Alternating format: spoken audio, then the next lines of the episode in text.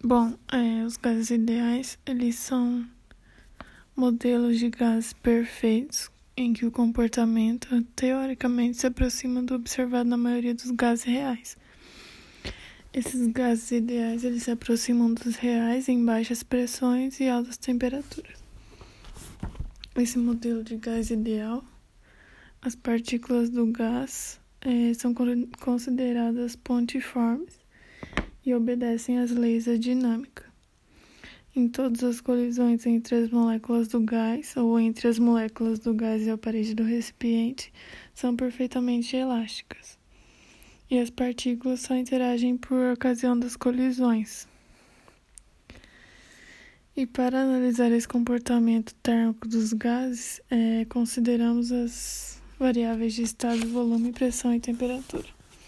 O volume é determinado pelo volume do recipiente em que ele é contido, porque o gás ele adquire o volume do recipiente, porque ele se espalha.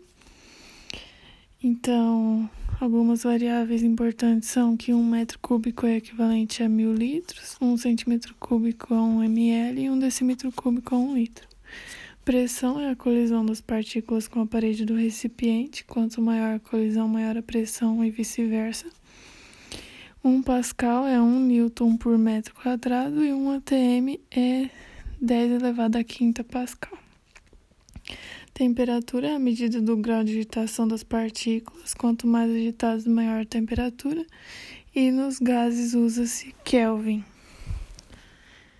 Então, mesmo que o exercício estiver pedindo Celsius, nas equações das transformações isotérmica, isobárica e isocórica é,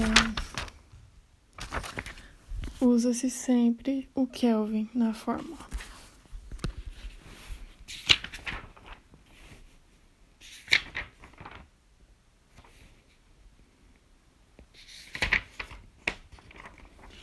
E a equação de Clapeyron, ela é usada quando o número de mols, de mols não é constante. E a fórmula é P vezes V igual a nRT. P é pressão, V volume, N número de mols, R é a constante universal dos gases e T temperatura.